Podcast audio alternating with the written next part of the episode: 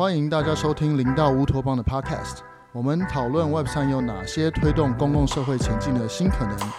鼓励科技世代想象与探索更美好的未来乌托邦。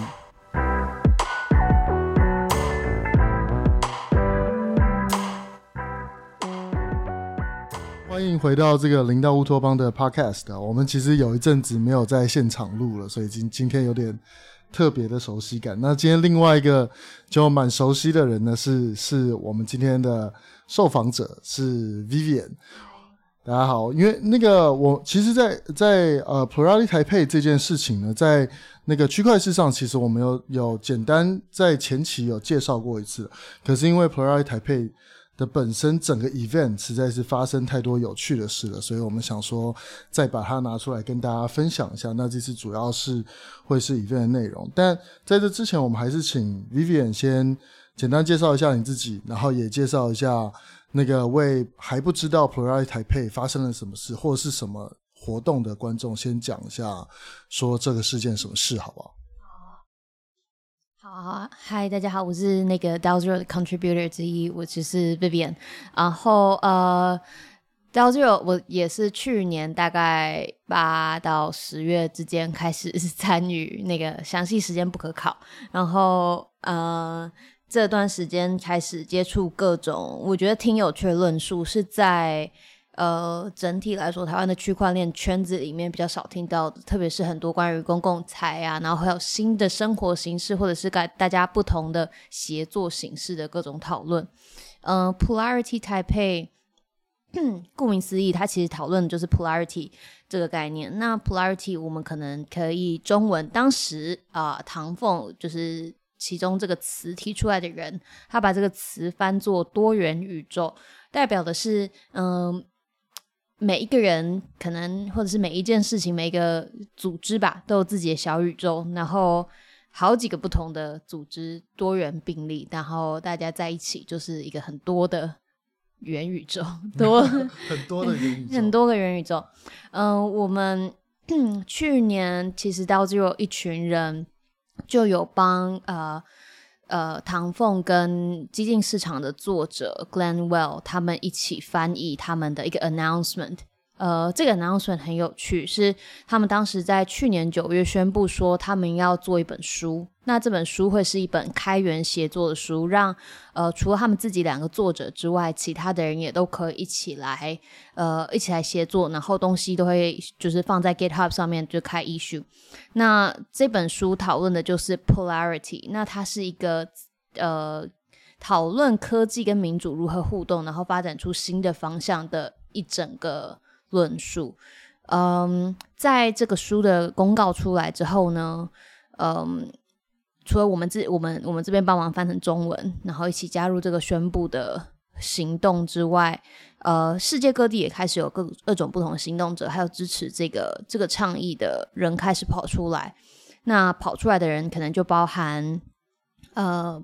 Glenwell，他自己在在美国那边成立的叫做 Plurality Institute。重点就是把 polarity 这个研究，他们希望概念可以带到各个不同的研究领域去，因为他强调其实是一个很跨学科，然后分散在不同的领域的一个专业。那这样子的东西，呃，其实你要推动到传统的领域里面去是不容易的，就是传统的学科领域里面去是不容易的，所以他们直接成立了一个 institute 来推动这个东西。那另外还有一个，今年四月，呃，到时候。蛮多成员去参与的，呃，Plarity Tokyo 在东京，它搭配着那时候的呃 Ethereum 的 Tokyo 的聚会，然后呃，基本上是算是少数，应该算是第一个地方，就是以以一个地方为主体，然后开始讨论 Polarity 的呃的的组织。那回来之后，可能大家就是喊一喊，就说 那这个东西台湾应该要有吧，大家就很爱喊。放那个 comments 也是，当时就是特去想说，哎，喊一喊，那应该也要有吧，所以就会就会生出来。然后我们就在今年八月十五号的时候，也就是上个礼拜录音时间，上个礼拜，我们把这个 Plurality Taipei 这个台北的多元宇宙这场活动办完了，加油！嗯，有非常好。好，那不过你那个，你要不要还是介绍你自己？我没有讲自己是，我没有讲你自己。我是对，就是给 contributor，好，我是就没有那么重要了。哦、对，OK，导致有 contributor 也很好。那我们我们继续哦，就是那另外有一个有趣的事情是，这次对于比如跟区块链比较相关的这些人，他们听到是 Vitalik 也来了。然后，Ethereum Foundation 的这个这个 Executive 呃 Director 阿雅也来了。嗯，就那个为呃，就从你的角度，你可不可以告诉大家为什么他们会对 Plurality 这件事情有兴趣，或我们怎么邀到他们的？他们为什么想要参与这样活动？嗯，其实我们在活动之前是完全没有公布说任何的讲者名单，我们没有希望大家是因为这些名字来参加这个活动，而是希望来参加活动的人是真的在意呃数位民主的发展，呃才会就是希望可以空一天的时间过来。那嗯，怎么邀到他们的呢？其实呃，如果大家看那个 Polarity 那本书啊，就是。去年开始，唐凤跟 Glenwell 开始编辑，他们把东西放在 GitHub 上面。其实你会看到 Vitalik 或是一些呃国际上面在区块链圈子的人也都会一起进去共编这本书。那之所以进去共编这本书呢，是因为他在讨论的是呃科技对于民主社会的影响。那它有好有坏，其中一个很大面向的影响就是科技如何加剧了大家呃一个是科技的发展越来越 sophisticated。然后一切的东西过于精致化到一个大家无法理解的程度之后，人跟那个之间产生的距离，人没有办法理解技术发展的状况，也没有办法去更好的应用它们。那这些技术的资源被掌握在很多呃主体性很高的国家或者是集权国家之中，然后还有一些比较大的企业里面，那。这些掌握企业资源的人，可以很高度的去运用这些技术，某种程度上操控了我们的生活。那这个最好的例子，可能就是呃，以美国来说是二零一六，台湾来说可能是二零一八年的总统大选，跟台湾是县市长选举，这两次选举都很容易可以看出来。呃，二零一六总美国总统大选是呃，Facebook 把他们的资料卖给英国剑桥分析，然后让剑桥分析去做操作各种 campaign，还有各种呃选举的呃各种的民意的操弄。那这个操弄的过程之中，大家发渐渐发现，尽管科技发展到某一个程度，科技照理来说应该要为人所用。但我们却默默的被这些技术给控制了，呃，这跟网络时代的发展其实也是有很大的关系。可能大家网际网络开始出来的时候，大家想象是一个去中心的网际网络，大家可以越来越，呃，大家开始不同的。呃，可能性可以传输讯息，然后我们有更高程度可以跟彼此连接。那随着这些企业发展，掌度高呃高度掌握技术，他们把这个中心再抓回到自己的手上去之后，呃，大家发现原本想象的那个去中心化的美好世界，慢慢又消失了。直到呃区块链整个技术起来，二零零八零九年，呃比特币出来，甚至到一四年一七年，一四年可能 Ethereum 开始，一七年呃整个 ICO 的 booming，整个时间是大家慢慢开始意识到，原来这个技术多少在各种程度上是可以帮我们找回呃我们对技术的。那个掌控权跟每一个人的自主权 （autonomy），所以我认为，嗯，Vitalik 或者是 Ethereum Foundation 的阿雅，他们呃在 Ethereum 这个希最开始希望做的就是某种程度上是一个可能，可能 Vitalik 当时在做这个的时候，某种程度上是是是希望做一个端到端的 peer to peer 完全 peer to peer 的超级电脑。在这个状况之下，他很希望。技术可以回到人身上。那除了这，除了技术的发展之外，其实，嗯，当中强化那个文化脉络，还有它的叙事也很重要。所以，当技术在一边长大，嗯，Polarity 这整个研究，呃，其实我认为是把它的那个叙事脉络作为基底，把它抓清楚，到底为什么我们开始回来讨论这个东西，然后在这之中。各种不同的技术又扮演什么样子的角色？嗯，所以这件事情发生在台湾很有趣，是因为他们把台湾当成是《Polarity》这本书的重点发展的其中一个环节，甚至有其中一整章就叫做《The View from》。玉山，玉山视野就是从玉山看下来之后的那个 view 是什么？希望的就是，呃，整个世界上面全球在发展呃 polarity 的这个运动的时候，可以回来借鉴台湾的发展。那他们看到的是什么？他们看到的是台湾在过去这数十年来，自己本身除了民主进展之外，同时也有一个支线是开源运动的发展。那开源运动发展跟民主的进展两条支线堆，就是交叠在一起之后，发展出了台湾特有的数位民主。那这个很大一部分就是呃我们在 Polarity 的那个活动之中也有谈到的，从呃可能更早各种各种公民运动到毅力协到 G 零 V 到现在这一条脉络，等等一下我们可能可以更详细的讲。但这一条脉络对呃嗯。在 Glenn 的角度，或是唐凤的角度来说，是对呃国际上面发展这样子的数位民主是很有帮助的。所以，当我们在台湾设定一个这样子的场域来做 Polarity 的活动的时候，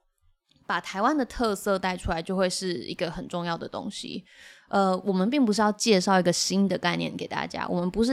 开始从零跟大家说到底多元宇宙是什么，我就是把这个观念一直塞给你，因为对大家来说，这样其实一点意义都没有。我们做的事情是，我们让大家分享自己本来在民主场域里面的生命经验，然后在这些生命经验之中，我们去呃 identify 出其实我们做的事情跟这本书或者是这个概念他想要提倡的事情是相左的，然后让大家慢慢可以被 ease 进去那个 过程。呃，我记得日本朋友他卡哈在。他的他他的那最后的那个观察就有就讲到说，他发现，诶，怎么台湾的这一群就是来参加普拉提台配的民众们，好像呃，就是对于普拉提的认识程度挺高的。然后跟日本相较起来，日本他就觉得是比较新手，大家要让要让大家开始去了解这个概念的感觉。为什么会有这个差异？其实我觉得这个差异就就是就是在我们自己的生命经验之中，就是嗯。因为我们本身就有这样子数位民族的场域，然后这个东西在台湾，我觉得某种程度上已经成为一种 DNA 了。然后这个 DNA，呃，刚好在这样子的地方，呃，透过特定的编排 让它发酵。被 highlight。对对对。其实台湾在这整个 plurality 的叙事里面，可以算是，就如果说是那本书的话，其实可以算是个主角，或者某种主角，或者是至少是。某种被 highlight 叙事，真的。Vivian 这边也可不可以，也就是跟大家分享一下，你觉得就台湾的哪哪些例子最值得被拿出来，就是在 polarity 这个叙事下被被被讨论的？我我可能就是也是，嗯、我自己从那个。我自己从活动之中学到的，还有跟社群成员互动之中学到的东西，我觉得可能几个面向会是我很希望可以接下来在书中看到呈现台湾的特点。呃，第一个是那个历史脉络，就是到底是什么样子的历史脉络让台湾堆叠出这样子的呃这样子的文化？这个很大一部分是来自。呃，不管是经过日本殖民，然后回到国民党，然后国民党跟共共产党这些关系，然后国民党进来，民进党开始进来，这个这整个关系的脉络，帮台湾在民主上面的那个叙事奠奠定了一个基底，然后这个基底搭配着呃某一些开源运动的行为，那它为什么会交叠在一起，然后变成现在这个样子？我觉得这个叙事会很重要。那第二块是。呃，各种冲突，其实我们在设定 Polarity Taipei 这个活动的时候，我们就是以冲突为核心。那呃，我这边讲到的冲突可能是两种层次的冲突，一个是外在进来的冲突。所谓外在进来的冲突，就是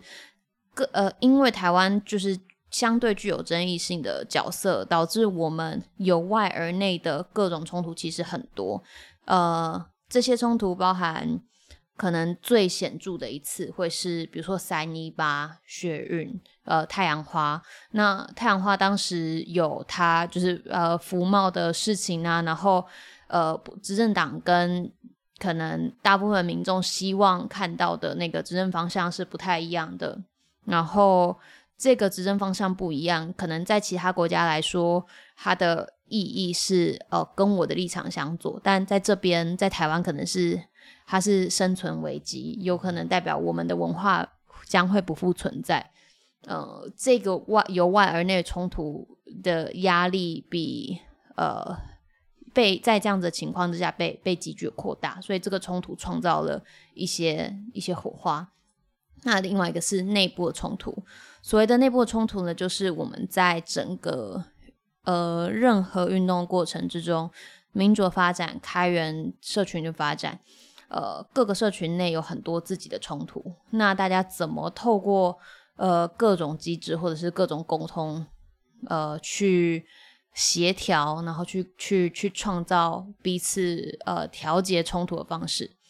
呃，我印象很深的是第一次跟 Glenn Wall 提到我们要用冲突作为核心来谈 polarity 的时候，他告诉我，他其实这对他来说很有趣，因为在很多他他就是他都在美国嘛，那大部分互动也都是西方国家，那可能西方国家的呃讨论之中，他们就会说哦，就是某一些运动在亚洲国家或者是在台湾有办法成立，是因为台湾嗯、呃、或者是亚洲人本身就是比较和谐，他们的文化里面就存在的一个彼此要和谐工作，然后彼此合作的精神，所以。才有办法让这件事情成型。嗯。那这个东西套用在西方国家就是完全不可行，因为他们的文化就他们的文化跟人的本质就不是这样。但当我跟他提出我们想要谈我们的冲突的时候，他其实就是也是也是说，哎，其实你们有自己的冲突，只是你们对面对冲突的时候处理的方式不一样。那我们怎么样把这个东西 highlight 出来，然后让呃。其他地方、其他地区人，也可以看到说，诶，冲突都是有的。冲突，呃，会有冲突，不是大家不一起去迈向同一个目标的借口。嗯嗯，所以这几个叙事，我觉得会是一来对，呃，对整个学，就对整本书或者是接下来发展这个论述很有帮助。然后第二个是可以很高度的展现台湾在这边的价值。对我，我觉得其实有件事情有趣，就是这个 Vivian 跟之前豆你其实也提过很多次了，就是其实 plurality 跟 diversity 是不一样的。嗯，就是其实在在这个所谓的呃多元的情境之下，它呃多元，比如说像豆泥上次你们的 podcast 不是。指南宫这件事哦，指南宫是一个很好的例子嘛，就是反正上面有各种不一样。就如果没听过那集的的朋友，指南宫上面有各种不一样的道道教寺庙，有佛教寺庙，whatever。那所有大家上去就是看到什么神都拜，对不对？但那这些寺庙其实彼此中间有一些，嗯，它有它有些它有些可决策的可能，它可以决定。我完全去忽略，或者是 exclude，或者是排排除别呃彼此的存在，他也可以那个去去试着去同化彼此，来佛教可以试着同化道教，道教可以试着同化佛教，但还有另外一个方向就是 plurality，就是即使我知道我我不一样，我还是试着写作达到一个共荣的可能，这样，所以这件事情的确是是是蛮有趣的。那所以 Vivian 也觉得，就是在台湾过去经验中，其实是有展现这样的精神，是吗？我觉得是，就是在啊、我们 Polarity 台北活动里面，其中一场是那个 GMV 资深参与者 HC 的分享。HC 就是一直一直一直提到几几个字，叫做一言不合就 Fork。那他的。这个概念其实非常源自于开源文化的精神，但是它可能相对之下没有在民主运动里面这么被常运用。因为开源文化，可能你东西就是这里一个 ripple，你就是开，然后你就是你觉得你要 fork 一个东西出去，然后你之后其实还是可以 merge 回来，嗯，就是它本身的那个互通性是高的，因为 merge 的成本也是低的。所以可以做这些事情。那 code 相对你基本上从这边 fork 出去的，你基底可能是很类似的，你只是立场跟观点不一样而已。但在在很多运动里面的时候，我们可能在深陷其中的当下，就会觉得为什么我们不能好好一起这样做？但有可能，呃，这个方式就不适合你正在合作的对象，所以呃，这样的做反而就只是让你们不开心而已。嗯。我觉得有这样子的精神带进来到整个 polarity 的叙事里面的时候，其实它其实就是 polarity 的精神，就是你们可以有不一样的立场，你们可以有自己的路线，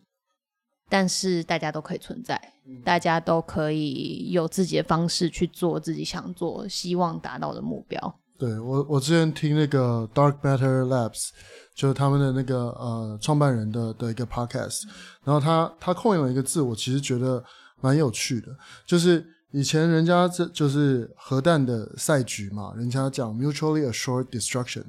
来就是那个他的这个赛局的理论就是，我希望人家不要用核弹打我的。的方法就是，我告诉你说，你如果打我的话，你一定也会死得很难看。我不，我会存活下来，而且你一定也会死得很难看。我就发射一个核弹回去，这样。那但是他说，就 mutually assured destruction 以前是核弹的 theory，但现在我们这么竞争的社会，然后所有人在在不在乎自己的负外部性，这样持续竞争，然后持续去往那个那个那个方向去走的时候，it is mutually assured destruction，right in a way。但是我们要找到另外一条路是。Mutually assured thriving 或 mutually assured flourishing，就这两条路可能是我们现在在在在在一个交叉路口上，我们必须要去、嗯、去去理解的。对，我觉得就是 polarity 这个东西刚好跟我们最近所有的一切就是完全完美的吻合。就是也许它不是，它应该不是巧合啊，就是 就是事情嘛，就是这个样子。就只是呃 polarity 其实啊、呃，对我来说是一个很。修炼自己的概念，嗯、就是当事情没有办法照着想象的方式推进的时候，回来想想，哎，有需要吗？嗯，也许，也许我们不需要，我们不需要继续也没关系。然后，呃，没有没有发生的事情就没有发生，代表没有呃，它的动能还不够，代表大家还不够在意，嗯、那也没关系，因为时间到了，它自然会发生。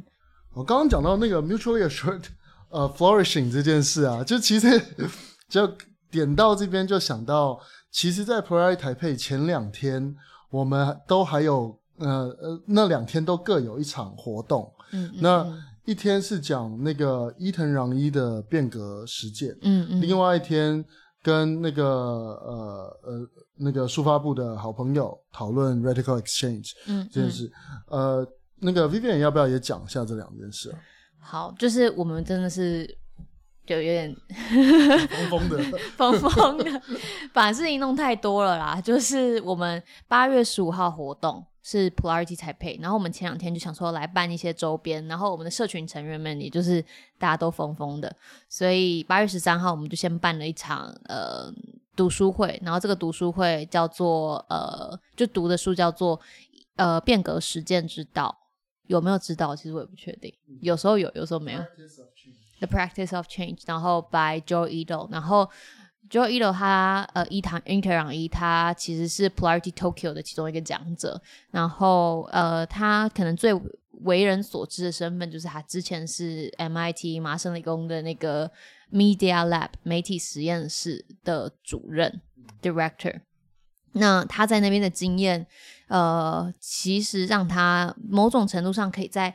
呃一个学术领域区分很明确的世界玩一个跨领域的游戏，所以他把他的他的 dissertation，他自己的博士论文《变革实践》这本，他其实有点就是自己一边做的实验一边写，就是写说，因为其实他完全没有读过博士。那就自己来写写看，然后经历一下那个那个过程，来看看写出来是什么感觉。那这本书我觉得对，呃，我们排在整个 Polarity 的第一天，它对接下来我们的讨论其实起很大的作用。那这个作用是来自，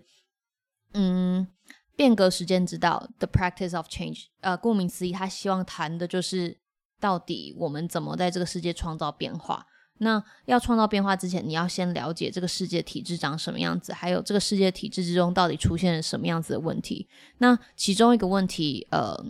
他提到的，我讲两个概念好，他想提到常常讲到是两个概念。第一个是我们生活在一个呃被高度，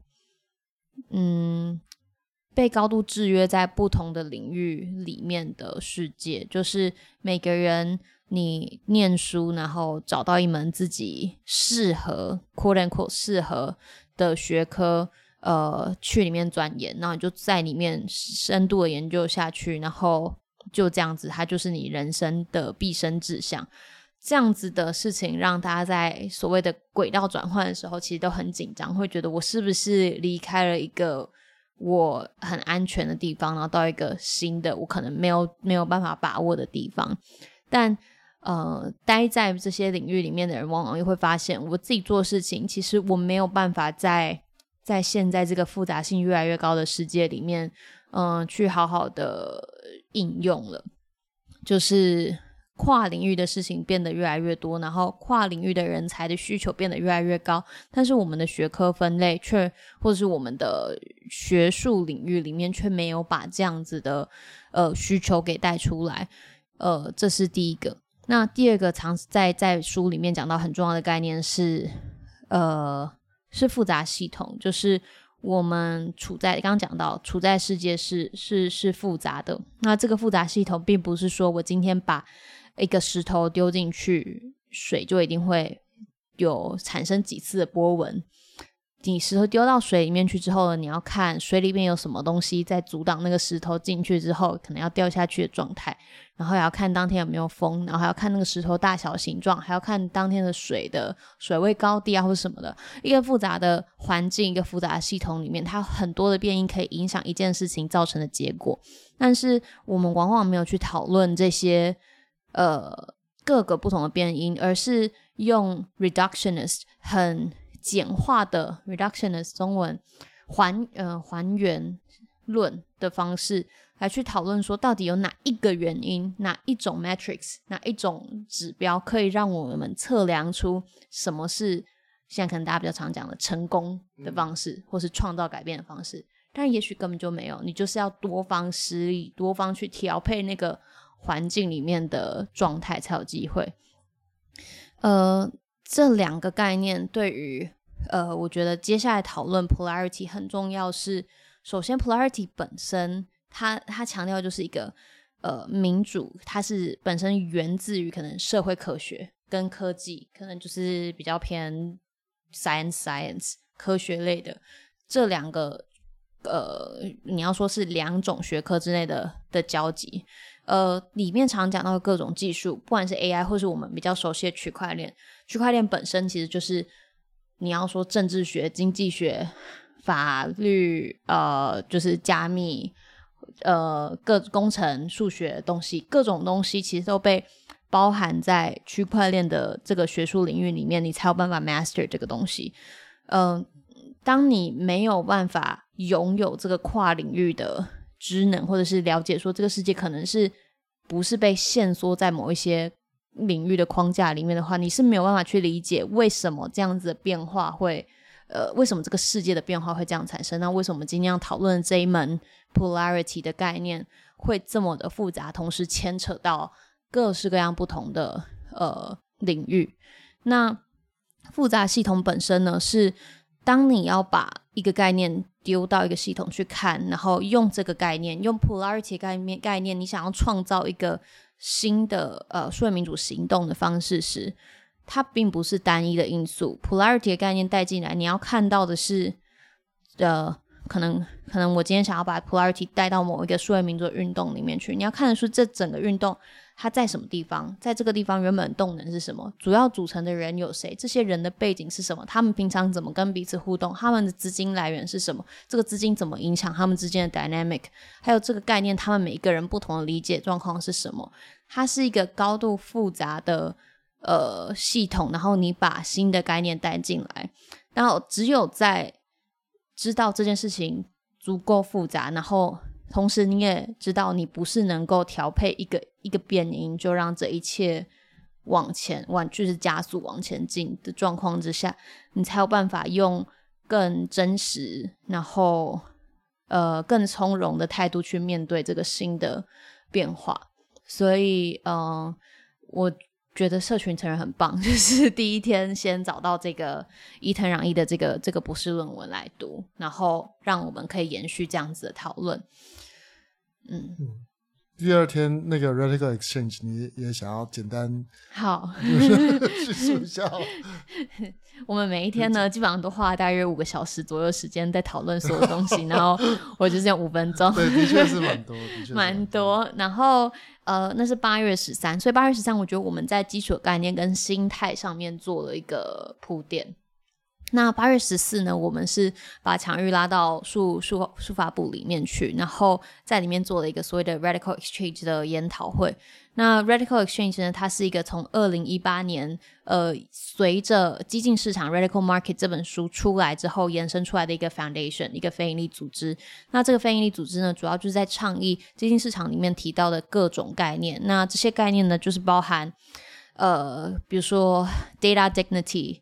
包含 social identity，包含 quadratic funding、quadratic voting，呃，还有什么啊？还有一个，它现在叫 plural funding、plural voting 对，好像改名改名改名。它、嗯、现在就是名字全部都改成 plural，但几个主要的大概念呢，在直接落在那个基金市场它这本书里面哦，plural property，嗯，嗯，这本书其实本身呢，就是在想象。呃，在资本主义的世界，好，就是有点像是民主跟资本主义两件事情加在一起，然后怎么创造出我们现在的社会机制？然后这个社社会机制其实可能是不符合人性的，那他怎么去重新想象设计这个机制？那这个机制其中可能呃，台湾最熟悉的就是 quadratic voting，也就是 plural voting，就是现在的名字。quadratic voting 就是、呃、平方目呃平方平方投票法。平方投票法，它就是重新想象，呃，投票这件事情，一人一票，一个人一个意见，嗯、呃，可能会因为一个人一个意见，所以就是你的票，或者是，呃，比如说这样子，你没有你没有办法处理到，呃，比如说某一些人聚集起来，同样去支持某一些特定的政党，或是某一些特定的专案，或是某一些什么，然后你怎么样用更嗯，好的方式去分配那个票数，让票可以更呃不要太过集中的出现在呃聚集在某一群人或是某一些概念的身上。想象一个新的投票机制，然后让这个投票机制可以帮助我们达到更呃选出更多元的，呃做出更多元的选择。那我们在。八月十四号，也就是 Polarity 台北前一天晚上做了这个讨论。那这个讨论基本上就是我们把 Radical Exchange 在在倡议的这几个概念全部列出来，然后一个一个去看，一个一个去审视。然后我们用 Open Space 的方式，呃，开放空间的技术的方式，就是让大家在空间里面流动性去跟彼此讨论自己觉得有兴趣的，呃。自己觉得有兴趣的讨论题目，然后去想象说，诶，我们现在已经在哪边看到这样子的案例？然后这个案例可能它的问题，它带来的问题有什么？它可能可以被改进的地方有什么？那我们怎么样现在用我们目前所知的社会光态去看待它？讨论这些事情。呃，它之所以在活动前发生很重要，也是因为，嗯，整个 polarity 的概念。如果在没有这本激进市场的书的这些想重新想象的经济模型，然后这些重新想象的社会机制做铺垫的话，polarity 的概念其实可能是更空乏的，就是你没有办法想象到底什么是民主跟科技的交汇。但其实他已经把这些可能的机制列出来，大家实做过，然后持续的改进，然后我们套用这样子的呃概念进来，polarity 这个概念进来。它变得很具体，所以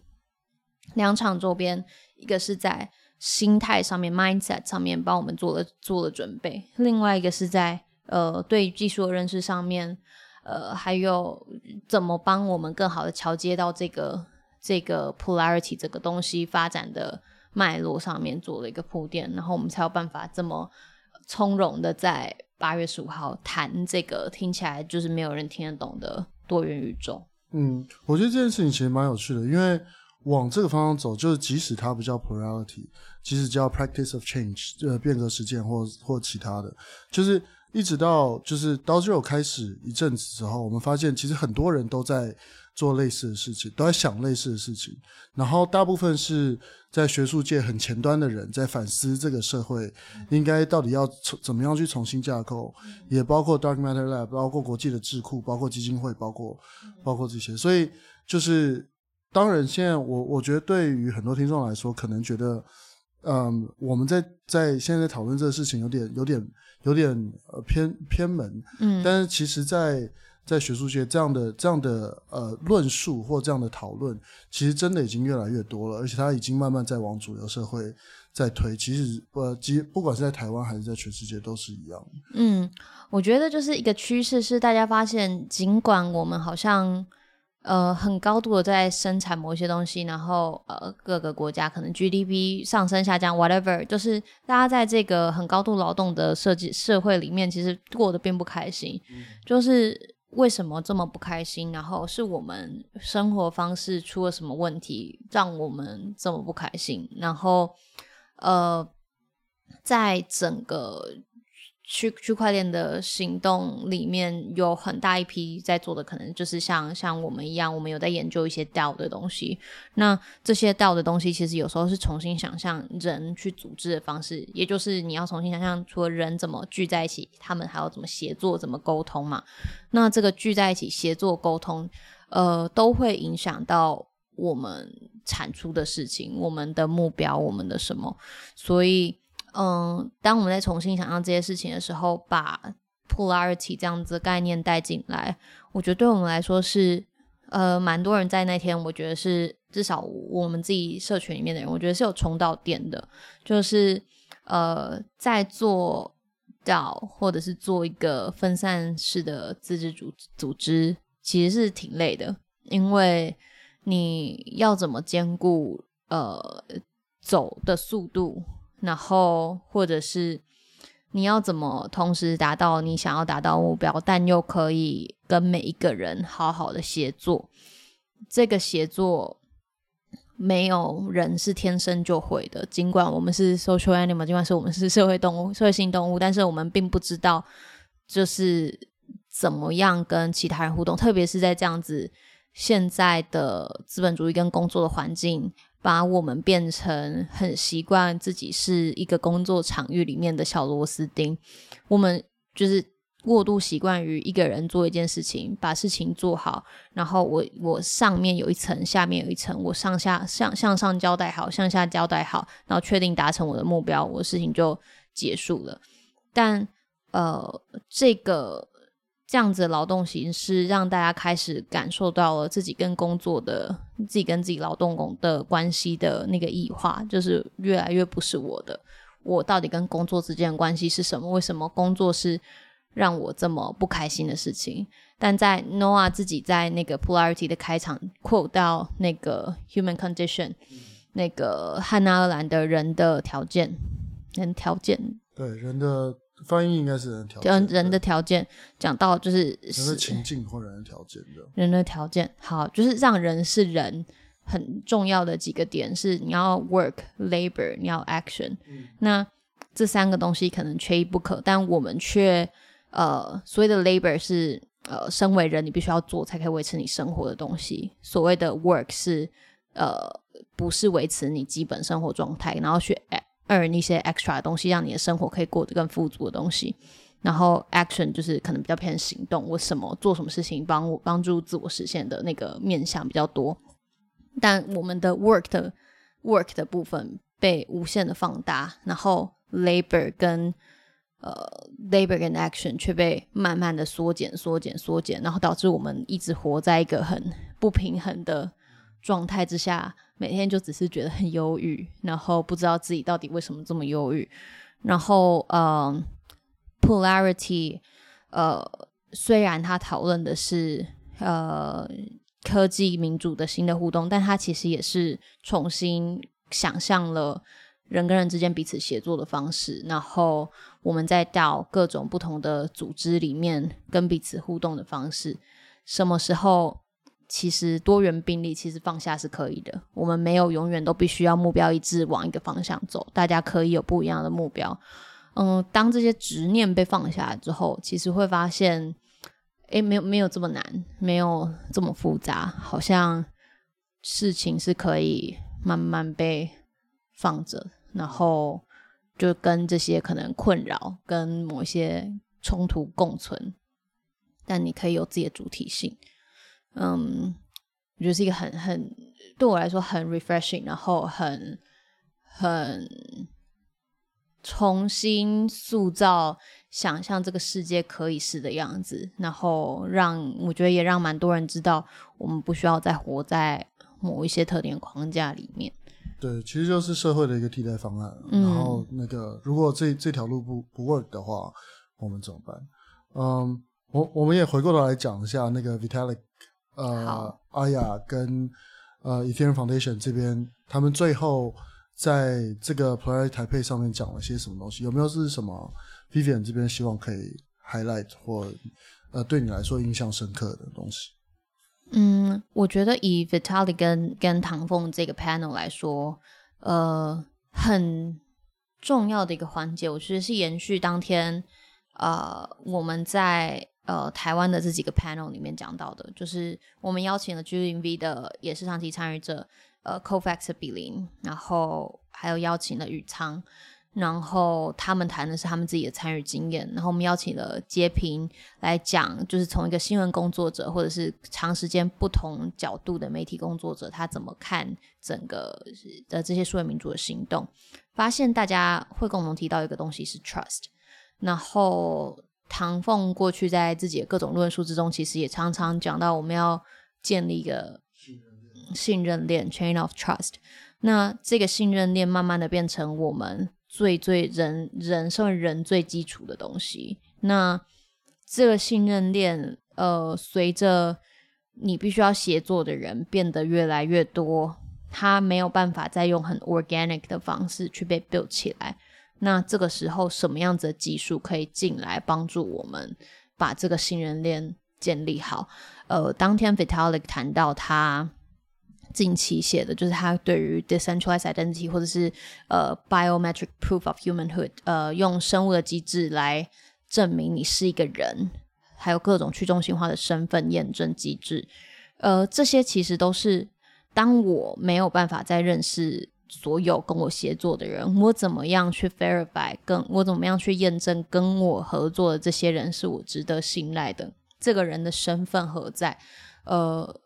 就是在这里，去中心化的身份就会变得很重要，然后也是接下来到最后会很强调的一个研究的重点。对，从是否为人开始吗？是否为人？呃，菲塔尔那天我觉得挺有趣的，就是他说，呃，biometric 这个是让 biometric 的 proof 生物机制的这个这个人的证明，它是让完全没有其他资源或者是 online presence 或者是其他 resource 什么的人。它可以 bootstrap 直接进到这整个去中心化的身份验证机制里面，因为你其实什么都不需要有，你就要你有一的你的指纹，一的你的瞳孔，你的什么，你只要有一个东西或是几个东西，你就可以进到这个里面。它是让这些人进到这里的长的的一个方式，但不是长久之计。进来之后，我们再回到 social graph 社会图谱、社群图谱，就是我们。跟人之间的关系是什么？我曾经在哪里做过什么事情？回到这个，所以不同的身份验证机制，呃，起的作用不同，然后同时可以帮助不同人进到这个所谓的信任链里面，然后让这些人都一起存在在我们接下来要建立的这个，呃，更多人一起共同协作的，嗯、的的。对，我觉得，我觉得这我我也稍微补充一下，就是 Vivian 刚刚讲生物辨识这个机制啊，其实呃在讨论的时候讲的就是，大家如果知道那个 OpenAI 有一个叫 Worldcoin 世界币，那他们现在就是他会发币给你的前前驱条件就是他去扫描你的虹膜，扫描扫描你的 Iris，然后那个让因为每个人的虹膜是独特的嘛，那所以这个就会给你一个呃 ID 这样。那当然后面的这机制硬软硬体上面可能都有很多的呃空缺可以去被被补足这样。那呃生物验证机制是这样。那另外一方面就是嗯、也补充嗯、那个 Vivian 刚刚讲这个所谓的 social graph，就因为其实有一种呃去定义人的存在或定义 ID 的方法叫 relational 呃 identity，就是关联式的身份。那关联式身份不是你说你是呃。身为一个人，或你说你是谁就是谁，而是你旁边的亲友，或者是你的亲人，或什么，他们来来 support 哦，你这个人是存在，你的你的 ID 跟身份才是存在。所以，他除了证明你为人之外，他还增加了一个信任的成分在里面。这当这当然有点哲学啦，不过那个在实作上其实也有很多呃真实去尝试的可能，这样。嗯嗯嗯，所以我觉得呃，当天还来就是。我们我们突然从一个很很很高空的谈谈谈论概念的东西，然后抓到一个核心就是 trust，然后从 trust 去延伸，然后发现其实现在各式各样的技术的发展，跟我们现在在各种社群里面的讨论都跟 trust 有关，就是回来了，就回到信任。尤其是那个 AI 这么呃普及的情况之下，嗯，对，很多的信任是需要被重新建立的。嗯嗯嗯嗯。Um, Vivian 有没有什么是最后你想要在那个我还没有问到的，你想要提的？不管是 Plurality 这本书也好，或者是有没有什么东西是开放大家参与的？那接下来来你的计划是什么？嗯，要不要在这个阶段讲一下？好，接下来呃，其实这天这天的活动结束之后，我我觉得在各界的 Plurality 社群里面算是。或是以台湾来说，我觉得也是回响挺大的，嗯、因为它让这个很高空没有人听得懂的东西，当然就是其中很重要的是，呃，Vitalik 当天一下飞机就决定，就就就决定第一站选择来跟我们混在那边一整天，对，就是这个行动投票，就是用脚投票的行为呢，嗯，让大家开始意识到这个概念其实有可能是我们接下来需要注意的，所以我觉得当天有有带起这样子的。的的讨论，然后在国际社群里面，其实挺多人很支持我们这次的这个这个行动。嗯、我们结束之后就直接跟那个 Glenwell 提议说，我们台湾的这个社群是不是可以大家一起直接写作玉山视角这一整篇呃 Plurality 的书的的的内文？那我们会在。后天 先有第一次的小小编辑送，然后之后我觉得会有更多机会直接呃邀请大家一起来写作。那写作的东西呢，基本上都会在 GitHub 上面，所以不会有担心看不到或者是看不到 issue，然后没有跟到讨论的这个问题。因为 GitHub 上面就是你可以直接去去看任何东西，然后你就算不是 contribute 到玉山视视视野。这一章也没关系，你也可以去看加章，然后加其他章的东西，呃，跟作者都可以有直很直接的互动，然后社群也会有人给你回应，我觉得蛮有趣的。那另外一个是，呃，我们接下来其实蛮希望就是继续延续 Plurality 这整个运动，它不要只是一次性的放烟火而已，呃，所以我们可能会持续看说。呃，在各个不同的国际场域里面谈 Plurality，我们怎么样继续用这个台湾的视角去呃 contribute 我们的呃我们想要贡献的东西，还有对他们可能会有帮助的一些角度。嗯，所以接下来可能会有一些后续活动，可能但不知道，就是就是就是看看。对，我觉得对大家来说，就是呃，如果有活动的话，欢迎大家来参与，然后也欢迎大家把各自的。故事在在地的冲突啊，嗯、或者是那个呃解决冲突的方法给，给给跟大家分享。嗯，那这个当然可以让台湾在国际上有更多的被看到的机会。这样。没错。好，OK，那那个今天我们的节目就先到这里为止。感谢 Vivian 今天来上我们节目。谢谢。感谢大家的收听。零到乌托邦需要更多朋友参与。如果你希望参与 Web 三的社会行动，请搜寻 da 零 .g 零 v .tw，也加入刀 Zero 的 Slack，也许乌托邦就在不远处。